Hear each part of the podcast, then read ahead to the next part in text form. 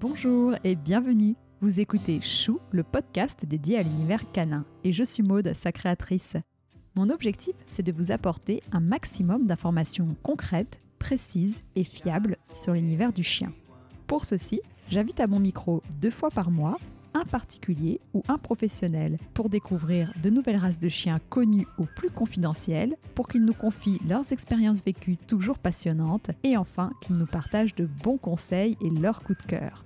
J'espère que chaque épisode vous permettra d'en apprendre davantage et participera à nourrir votre réflexion sur le monde canin. Et surtout, n'hésitez pas à m'envoyer vos commentaires et à me contacter sur Facebook ou Instagram, chou, C-H-U-U, podcast.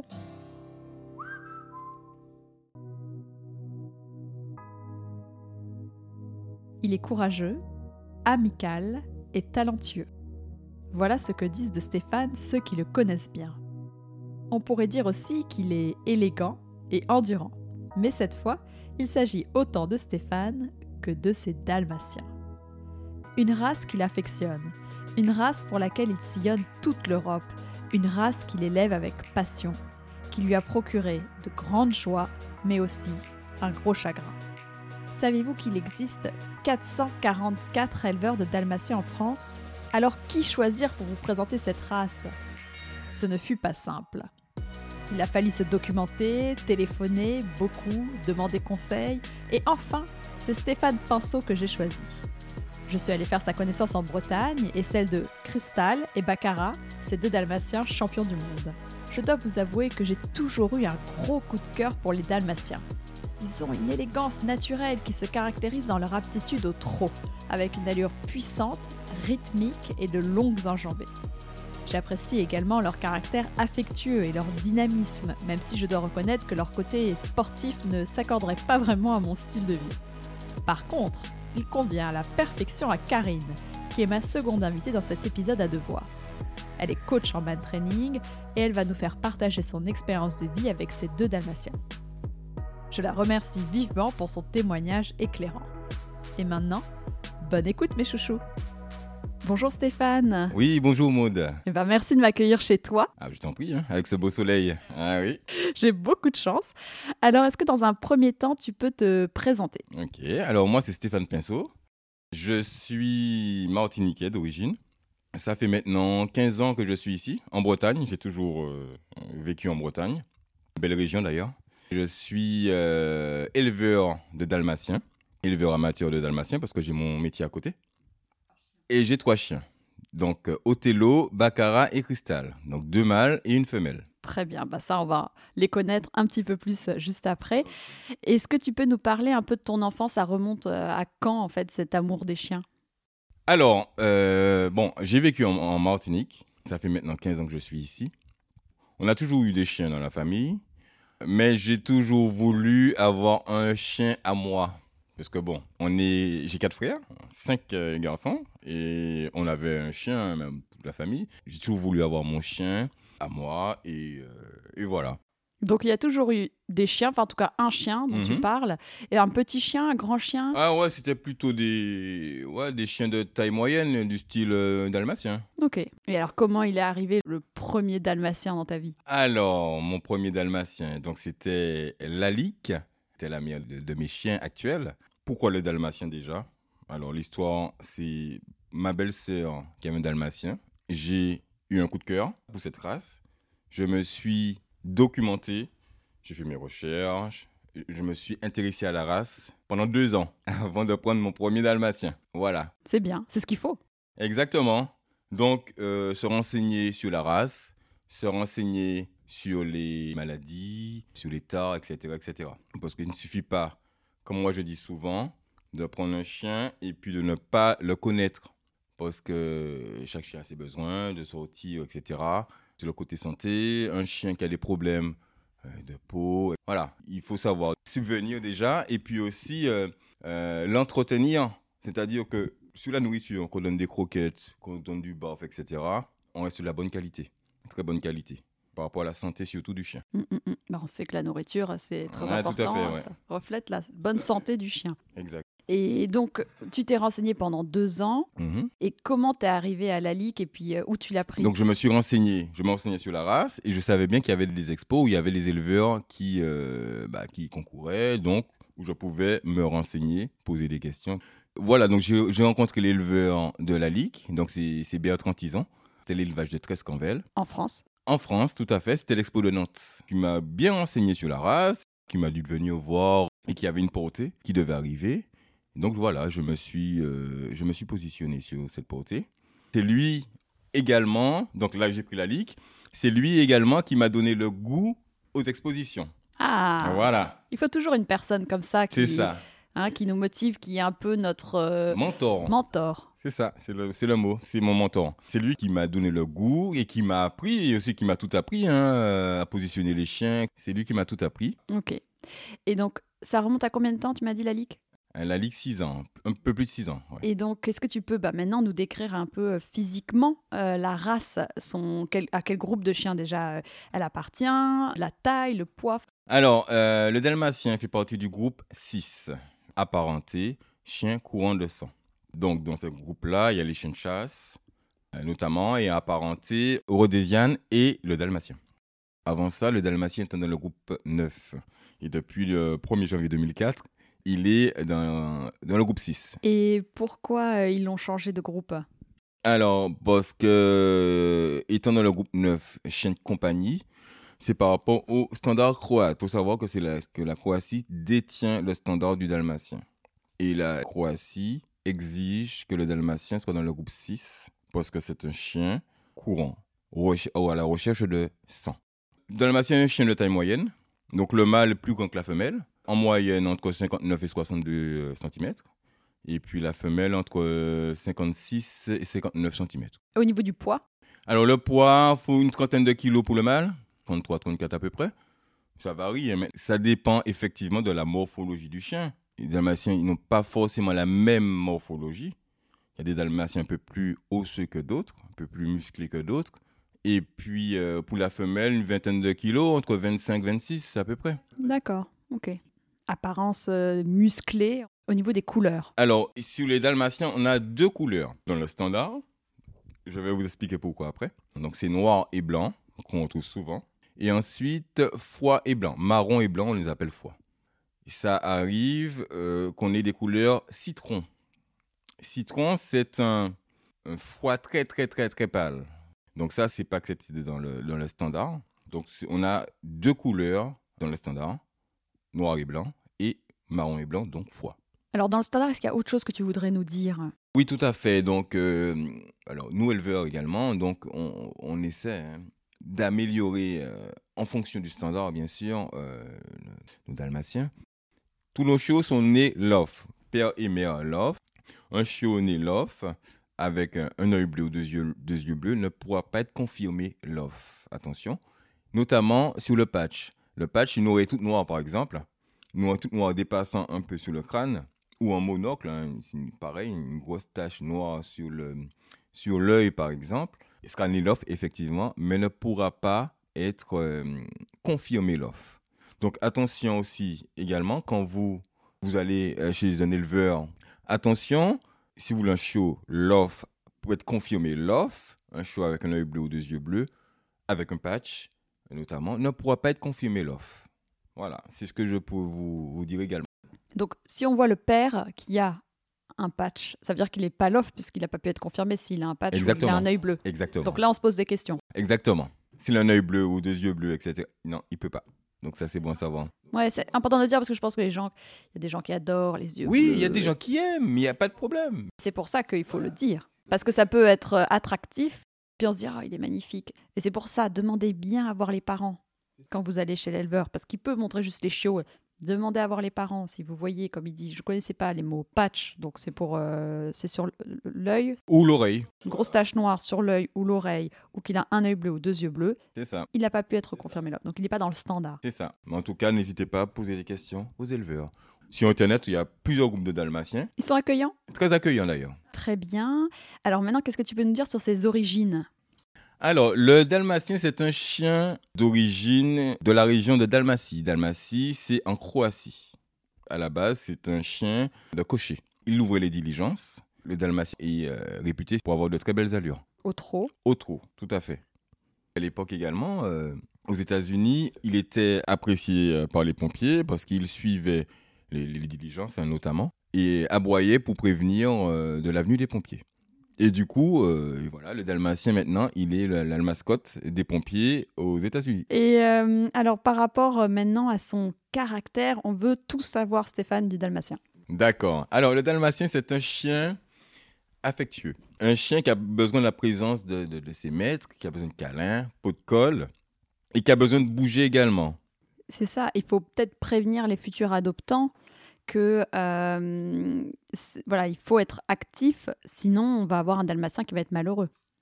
Exactement. Comme moi je dis souvent à mes, mes adoptés, l'important, c'est pas d'avoir une grande maison, un grand jardin, et puis lâ- lâcher le chien, allez, va faire ta vie dans le jardin, revient, euh, on s'occupe pas du chien. Non. L'important, c'est de s'occuper de son chien. On va dans le jardin, on sort avec lui, on joue avec lui, on fait des balades, même si on a un très grand jardin, on fait des balades. hein.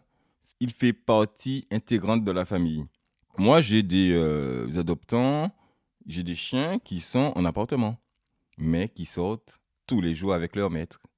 C'est pas incompatible, voilà. Exactement, ce n'est pas incompatible. L'important, c'est de s'occuper de son chien, que son chien soit partie intégrante de la famille. Si on prend un chien effet de mode parce qu'il est beau et on s'occupe pas de lui, c'est pas la peine. Mais au-delà ouais, de le sortir, je sais pas, et je te demande, hein, peut-être que du coup tu me dis que des balades suffisent et tout, mais est-ce qu'il faut pas vraiment euh, faire du sport avec lui? Du sport, alors, moi je suis du genre sportif. Mes chiens font du sport avec moi.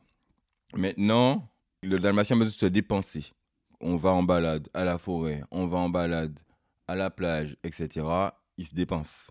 Je faisais du canicross avec ma, ma chienne Lalique. euh, On l'appelait la princesse. Parce qu'il y avait d'autres chiens au galop et elle est doublée au trot. En plus avec élégance. hein. Ah bah ça, je veux bien croire. Donc il y a du canicross, il y a des gens qui font de l'agilité également. Et il y a aussi des gens qui font du man-trailing, une discipline dans laquelle le dalmatien excelle. Alors j'ai donc demandé à Karine, qui est coach de man-trailing depuis 2016 et heureuse propriétaire de deux dalmatiennes, de nous en dire un peu plus. Alors déjà, est-ce que dans un premier temps, tu peux nous expliquer en quoi consiste le man-trailing Le main trailing, c'est une méthode de pistage dont le but est de lancer les chiens à la poursuite d'une odeur humaine pour retrouver une personne égarée. C'est une activité qui nous vient des États-Unis. Elle est utilisée par la police américaine et elle est arrivée en France il y a à peu près une dizaine d'années dans le cadre du loisir. Donc c'est une activité passionnante que je vous invite à découvrir avec votre chien. Et le dalmatien excelle vraiment dans ce domaine. De par son bon flair, il excelle vraiment, que ce soit au main training, au nosework ou à toutes les activités de flair. Et alors, je sais, euh, Karine, que le dalmatien est ta race de cœur, vu que tu as eu euh, quatre dalmatiens dans ta vie. Est-ce que tu voudrais euh, rajouter ou compléter les propos de Stéphane de par bah, l'expérience que tu as eue avec tes chiens?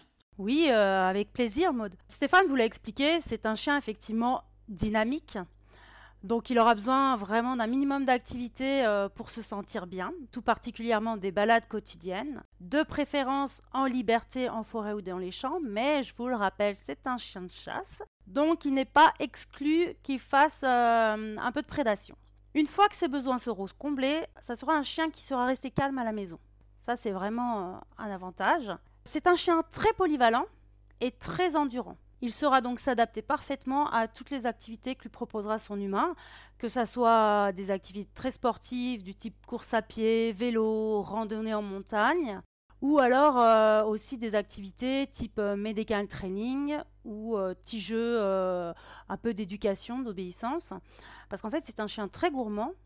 Donc à partir du moment où vous allez lui proposer des petites friandises, il sera toujours partant pour, pour s'amuser avec vous. C'est un chien qui est très intelligent et qui va vite comprendre les choses. Donc c'est à double tranchant.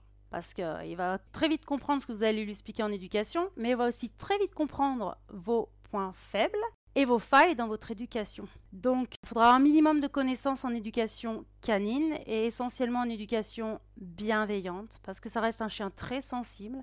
Et si vous appliquez une éducation euh, brutale, vous allez avoir des répercussions négatives.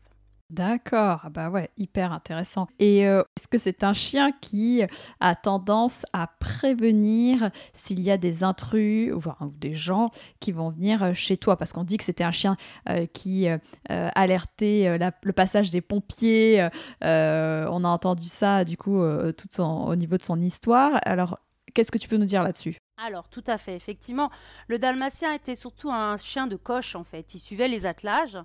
Donc il devait courir après les chevaux, enfin à côté des chevaux, d'où sa forte endurance, hein, il courait pendant des heures, et il devait prévenir des dangers. Donc c'est un chien qui aboie peu, il aboie pas pour rien. Mais moi je les appelle les sentinelles en fait. C'est-à-dire que moindre chose inhabituelle, ça va souvent être les premiers à alerter. Donc ils alertent, mais ils vont pas aboyer euh, de manière continue en fait. Une fois qu'ils ont vu que le danger est écarté, ils vont se stopper automatiquement. Merci beaucoup Karine pour toutes ces informations très très précieuses. Et si des personnes euh, souhaitent du coup euh, s'initier au man training, euh, où est-ce que tu exerces? Alors moi je suis en région parisienne dans le 94, Sucy-en-Brie plus précisément, et je suis régulièrement aussi en, Haute-Savoie dans la région annécienne. Donc vous pouvez me retrouver sous le nom de Harmony Dog ou Man Training Addict. Eh bien très bien, merci. Merci à toi Maude. Au niveau de sa santé, là, je pense qu'il y a un petit focus à faire. Mhm. On entend beaucoup de choses, dont un problème de surdité. Est-ce que tu peux nous en dire plus? Alors, il faut savoir que le dalmatien, c'est un chien à peau à fond blanc. Donc, on retrouve ce problème de surdité dans cette race. Dans d'autres races également, mais chez le, on parle du dalmatien. Le dalmatien, on retrouve ce problème de surdité. C'est pour ça euh, également qu'on, comme je te parlais des sélections d'éleveurs, voilà, donc il y a des tests qui ont été faits déjà sur les parents. Hein. Quand on a une portée, on fait des tests. Mais sur les parents, les pères, mères, les deux parents sont en bilatéraux. C'est-à-dire que nous, éleveurs, on ne marie pas un chien uni et un chien entendant euh, des deux oreilles. Les deux chiens doivent être entendant des deux oreilles. Donc voilà, donc ce qu'on cherche aussi, nous, éleveurs, c'est au fur et à mesure que le taux de surdité des deux oreilles, qui est de 5%, diminue on a un taux de 15% d'unilatéral pour les, pour les sauts d'une oreille. Et c'est quoi ces tests? Alors, ce sont les tests PEA. En fait, on amène les chiots chez un, vétérinaire spécialisé qui font des tests avec des courbes pour voir si les chiens entendent des deux oreilles. On met un, casque ou euh, des, électrodes. Ils sont dormis pour avoir le, pour que ce soit le plus euh, précis possible et on, fait le, test euh, avec des électrodes ou euh, casque. Alors, pour info, j'ai eu deux portées. Alors, une portée de 9, la première portée, donc 100% entendant bilatéral des, deux oreilles.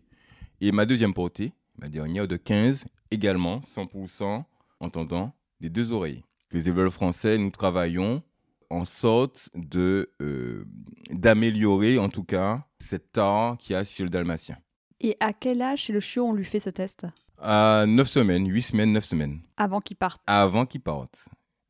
D'où l'importance, quand on prend un chien, de se renseigner sur la race. Ok, donc voilà, il faut bien, je rappelle là aux auditeurs, si vous voulez acquérir un dalmatien, vous êtes en droit de demander à l'éleveur s'il teste euh, ses chiens pour la surdité, s'il y a une portée, si les parents quels sont les résultats Est-ce qu'il a les papiers normalement qu'il peut leur donner pour prouver Tout à fait. Quand on fait la présentation de la portée, on met également les tests des parents. Maintenant, vous, futures familles, vous êtes en droit, et je vous conseille, de demander les tests de surdité, les tests des hanches. Voilà, je vous conseille de, demander tout ça. Hmm. Cette surdité, elle vient de cette euh, robe blanche, c'est ça? Tout à fait. Alors, donc on a vu le problème de la surdité. Bon, finalement, maintenant, c'est assez, entre guillemets, euh, simple. On a bien compris, c'est ces tests PEA qu'il faut euh, demander. Maintenant, est-ce qu'ils sont sujets à d'autres problèmes de santé? Oui, tout à fait. Alors, on a des problèmes de hanche, de dysplasie. On marie deux sujets avec un test de résultat A ou B pour euh, les futurs portés. Pareil, je vous conseille de demander aux futurs euh, éleveurs que vous allez voir, hein, euh, de demander ces tests. Euh, voilà, je vous conseille de le faire. Nous, éleveurs français, ben, nous, travaillons là-dessus également. notre but, c'est d'essayer en tout cas d'améliorer euh, cet art. Donc nous travaillons là-dessus. Et quand parfois il y a des dérives, c'est pénible parce que ça freine notre progression sur justement sur le travail effectué. C'est dommage. Voilà. Si vous voulez un dalmatien, faites bien vos recherches. N'hésitez pas à voir plusieurs éleveurs. N'hésitez pas également à poser des questions, aller en expo, juste pouvoir hein, simplement euh, parler avec des éleveurs, même sur Internet. On a, il y a des groupes de dalmatiens, hein, euh, dalmatien Love par exemple. Je pense que, que les éleveurs seront ravis de vous aiguiller. Alors, après les problèmes de hanche, qu'est-ce qu'on a? Le dalmatien euh, est connu aussi pour les problèmes urinaires, l'acide urique en tout cas notamment. C'est pour ça que un dalmatien doit avoir en nourriture, il peut avoir du barf également, mais des croquettes de très très bonne qualité. On parlait du taux de protéines dans les croquettes, mais pas trop élevé. Ce qu'il faut savoir, c'est qu'il faut avoir des croquettes de très bonne qualité. Le taux d'acide urique, c'est l'assimilation en fait. Il n'arrive pas à euh, éliminer assez rapidement, donc ça se cristallise. On dit également qu'il faut qu'ils boivent beaucoup. De toute façon, ce que je conseille pour tous les chiens, d'avoir une gamelle d'eau à volonté. Déjà. Et puis, le sortir également assez souvent. Euh, voilà. Il y a un tout. Moi, je dis qu'il y a un tout. Déjà, on va commencer par la nourriture, ça c'est clair, de très bonne qualité. Ensuite, il y a un tout. Hein. Un, chien qui ne sort pas souvent, peu importe le chien qui ne sort pas souvent, effectivement, euh, ouais, il y a un souci. Et ça, il n'y a pas de, test? Non, il n'y a pas de test là-dessus. Problème de santé, donc on a dit les hanches, les problèmes de surdité, problèmes urinaires. Est-ce que c'est tout? Oui, maintenant, après, bon, ça peut, il peut avoir des allergies, hein. il peut avoir des allergies de peau. Comment tu as, décidé de faire ta première portée à, à la lique et puis, du coup, après, te lancer dans l'élevage? Mais ma première portée, alors, je voulais un chiot de la lique, hein. Voilà, donc je me suis renseigné pareil hein, sur les talons, avec tous les tests euh, qu'on demande. Hein. Donc, elle avait trois ans. Mmh. Ok, donc là, tu as fait cette portée et là, ça t'a donné le goût de te, te, lancer vraiment à fond dedans et du coup d'en refaire? Alors, j'ai fait la deuxième portée deux ans après. Hein. On fait pas une portée pour faire une portée. Enfin, voilà, hein, les gens qui disent oui, ma chaîne a besoin d'une portée, c'est pas vrai Non, ce sera pas mieux pour la chaîne ou pas. Non, deux ans après, j'ai fait une portée parce que bon, dans mon, élevage, effectivement, je voulais continuer à marquer, à voir mon, type de pedigree, aller vers telle direction. Donc, j'ai fait une autre portée. Donc les talons euh, allemands, cette fois-ci. D'accord. Et là, il y a eu un drame. C'était voilà, une, portée de, une très grosse portée de 15 chiots. Donc ma chienne a fait le premier chiot. Et ensuite, les autres n'arrivaient pas, donc euh, c'était euh, césarienne. Et elle ne s'est pas réveillée. Donc c'était très, très, très, très, très dur, vraiment très dur. Dans notre malheur, on a eu énormément de chance on a ramené nos chiots et on a, on a une amie éleveuse, euh, Rhoda, qui nous a passé une de ses chiennes en nourrice. Alors le plus dur, ce n'est pas de nourrir les chiots. Hein. Le plus dur, c'est de les stimuler. De les stimuler parce qu'il faut savoir qu'un chiot très petit n'est pas stimulé, ne peut pas euh, faire ses besoins, uriner et c'est quoi? S'il n'urine pas, s'il ne se vide pas, il s'empoisonne. Donc le plus dur, c'est ça. Ce n'est pas de les nourrir, mais voilà. Bon, après, il y a la nourriture. Hein. on va être là-dessus. Il y a la nourriture. Donc en plus, donc elle a fait... cette chaîne faisait une montée de lait. Donc on avait de la chance. Maintenant, après, il fallait la stimuler. Stimuler pour que le lait vraiment arrive. Euh, donc on les a nourris au biberon. On a pris également... Alors je, pense que les éleveurs doivent connaître que le nourris-nous, c'est un système avec quatre tétines. Sans faire de pub, mais je fais de la pub quand même parce que c'est très bien. je vous assure. Donc voilà, on les a nourris au lait de brebis. Voilà, ce qui rapproche le plus de, la chienne, ce qui est riche, en parallèle avec le lait de, de, la nourrice. Et la première portée, la mise bas était naturelle? Était naturelle, euh, pas de problème. La chienne, la ligue s'en occupait pendant trois semaines. Ouais, donc il n'y avait vraiment pas de signe, quoi. C'est un accident. Ah oui, là, je ne sais pas comment ça s'est passé. Je n'ai toujours pas de réponse. À un moment, il euh, faut passer à autre chose. J'ai eu ma période de colère, vraiment. Mais bon, à un moment, il faut passer à autre chose. Est-ce que tu as tiré un, enseignement de, ce terrible accident qui, arrivé, enfin, qui est arrivé à la Ligue alors oui, ça nous a appris, moi et d'autres éleveurs, parce qu'on est un groupe effectivement euh, d'entraide d'éleveurs, hein, parce que nous, éleveurs français, on, s'entraide aussi, on se donne des conseils, etc., etc. Ça a enseigné à beaucoup. À beaucoup, parce que ça, c'est un accident qui est quasiment jamais arrivé. Mais ça arrive. Donc ça nous a enseigné. Alors déjà, d'être entouré, la première chose. Et puis deuxième chose, quand on a une portée, de le préparer. On ne sait jamais ce qui peut arriver. Donc se préparer. Donc c'est ça, de se préparer, c'est quoi? D'avoir le, le lien de son veto sous portée de main, avoir un éleveur pas loin où on a mis, etc., qui peut vous aider. Voilà. Demandez des conseils à l'autre éleveur, sans problème.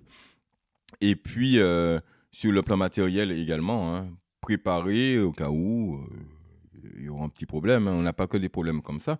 Si la chienne est malade, ne peut pas allaiter ses chiots, comment on fait? Voilà. Donc, il y a beaucoup de choses à. A des questions à se poser et euh, il y a des choses à mettre en place en amont, au-delà de mettre la, caisse de mise bas, etc., le, le B à bas. Voilà. Mais par exemple, on peut se procurer un nourrinou, euh, on peut se procurer du lait maternisé avec du colostrum. On ne sait jamais, parce que les premiers jours sont très importants sur le colostrum. Donc voilà, c'est une liste à préparer en amont. Un autre conseil, la mise bas est finie. Attention, on fait une radio de contrôle. Moi, je conseille de faire une radio de contrôle. Parce que parfois, il y en a un qui reste là-dedans, on ne sait pas. Donc voilà, 24 heures après, il faut faire une radio de contrôle. Ok. En tout cas, sur ces 15 chiots, tu as gardé. Alors, j'ai gardé Baccarat et Cristal. Alors, quand tu as décidé de te lancer dans, dans l'élevage, moi, ça m'intéresse toujours de savoir comment les gens autour de toi ont réagi par rapport, parce que toi, as, comme tu dis, tu as un autre métier. Est-ce que ta famille et tes amis euh, ont compris? Oui, oui, parce que bon, ils m'ont vu avec mon chien, avec la ligue déjà. Hein. C'était papa que sa fille, hein, déjà. Hein donc, euh, puis après, j'ai eu ma première portée ici, mais ils m'ont suivi. Hein. Il y a mes amis, ma famille qui me suivent maintenant. Alors euh, voilà, hein, pour les championnats du monde, tout le monde était derrière moi. Hein. On, y on était en République tchèque, mais je, voilà, je, savais que ça me portait derrière. Je savais que tout le monde était à fond, euh, tous les éleveurs étaient à fond parce qu'il y avait un live. Tous les éleveurs étaient à fond, c'est derrière moi au live, machin, et je le sais très bien parce que voilà, c'est hallucinant quand on a remporté le, avec euh, la classe jeune mâle, parce qu'il y a plusieurs classes hein, en expo, classe jeune mâle avec Baccarat, donc tout le monde était porté, et puis on a récidivé avec euh, jeune femelle avec Cristal, alors là c'était l'apothéose. Hein. Et pour la petite histoire, la petite anecdote, c'était leur jour de leur premier anniversaire. Incroyable. Champion du monde. Champion du monde. Donc la Ligue a laissé derrière elle. Euh, ah ouais, c'était c'était énorme, c'était c'était grandiose. Ah ouais, je veux bien croire. Et hum, est-ce que tu as dû faire des sacrifices quand même pour exercer ce métier? Alors là, euh, je suis éleveur amateur. Pour moi, c'est une passion. Des sacrifices, faut se lever tôt, faut aller en expo. Mais moi, j'aime ça. Et puis bon, euh, ça coûte quand même financièrement. Donc des sacrifices financiers. C'est financier, tout à fait il faut, il faut pouvoir. Voilà, hein, ça coûte une portée. Parce que sur 15 chiots, il faut faire les tests PEA, il faut faire les, vaccinations, il y a les soins, il y a la nourriture. On a nourri nos chiens au lait de brebis. Le lait de brebis, on le trouve chez Biocop. Donc, euh, quand on a un prix sur un chiot, attention, ce n'est pas pour le voilà, bon vouloir. Il y a un travail derrière d'éleveur. Il y a un travail derrière. Dès qu'on va en exposition, on choisit nos étalons. On va pour la saillie. Pour la saillie, on fait des kilomètres. Moi, j'étais en Allemagne. Je vais en expo, je vais faire connaître mes chiens. Voilà. Faut le rappeler, toujours le rappeler. Et comment ça se passe les concours? T'es stressé pendant les concours? Alors, j'ai toujours ce petit coup de stress, même si c'est pas mon premier. Cette petite adrénaline là, là vous voyez? Moi, je ne pars jamais confiant. Jamais. Je me remets toujours en question.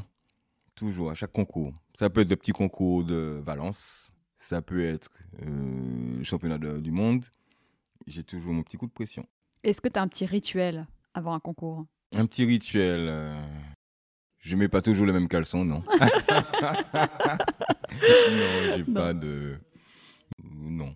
Et les chiens, ils le vivent comment les expos? Parce qu'on va pas se mentir, c'est quand même un lieu qui peut être un peu stressant. Il y a du monde, il y a d'activités. Comment tu fais? Ah ben, Tu sais, euh, quand j'arrive en expo, je les sors souvent. Je... Il y a les autres éleveurs qui sont là. Hein. Voilà, je dis, mais vas-y, touche-le, etc., etc. Surtout pour les deux jeunes, ça n'a pas été évident au début parce qu'on a eu le Covid. Covid, il n'y avait pas l'expo. Un jeune chien qui ne sort pas en expo, quand il fait sa première expo, c'est pas facile. Vraiment, c'est pas facile. Parce que quand on est en expo, il faut montrer que le chien se laisse montrer les dents, etc. etc. Et c'est pas si évident que ça, s'il n'a pas l'habitude. Même jusqu'à présent, je travaille sur mes chiens par rapport à ça. hein. Il y a beaucoup de choses, c'est touché et je travaille là-dessus. Là, ça va un peu mieux. On était au salon de l'agriculture. Alors là, c'était. euh, comment dire Tout le monde touchait. Là, euh, sur le salon de l'agriculture, je, je, je- oui, je t'avoue que c'est pas évident pour les chiens. Vraiment pas évident. Il fait chaud, il y a du monde partout, il y a du bruit, etc.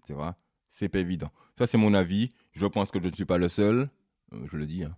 Donc, voilà, hein. on va pas se mentir. hein. Donc c'est pour ça que c'est important de pouvoir les sortir avant, faire des grandes balades, tu les dépenses avant? Oui, oui, là par exemple, on part vendredi. Donc je sais que lundi, j'irai faire du vélo avec mes chiens. Tous les jours, on ira à la plage, hein. on va les dépenser, voilà, voilà. Je veux qu'ils soient bien, ils soient à l'aise. Pour être sûr de rien manquer sur la race, je vais te poser quelques questions rapides et tu me répondras d'accord ou pas d'accord. Solide au niveau de sa santé. Moi, je dirais d'accord, Pot de colle. Tout à fait d'accord, Gourmand.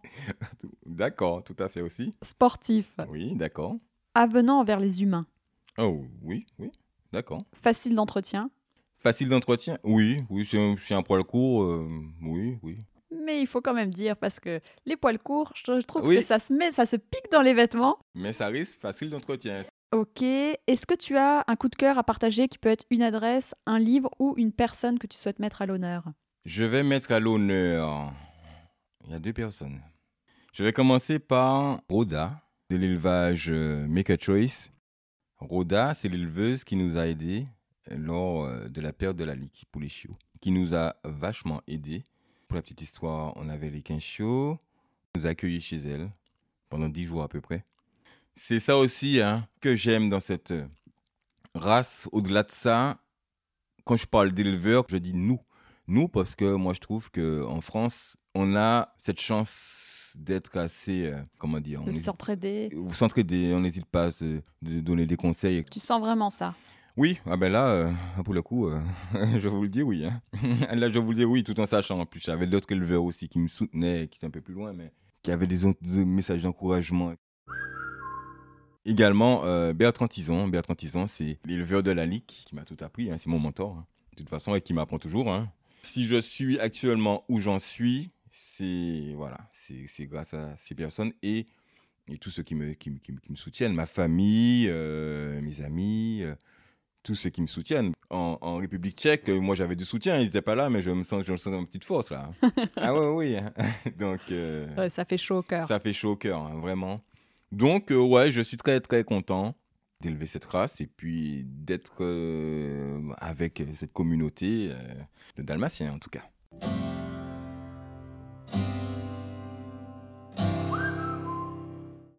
Nathalie, Marion, Marjorie et Catherine, un grand merci pour vos dons qui vont m'aider à financer en partie le montage du prochain épisode. Alors voilà, si vous aussi vous appréciez mon travail et vous souhaitez m'apporter un coup de pouce pour m'aider à réaliser les prochaines émissions, je vous donne rendez-vous dans le lien dans la description de l'épisode ou dans ma story à la une sur Instagram. Soutenez-nous.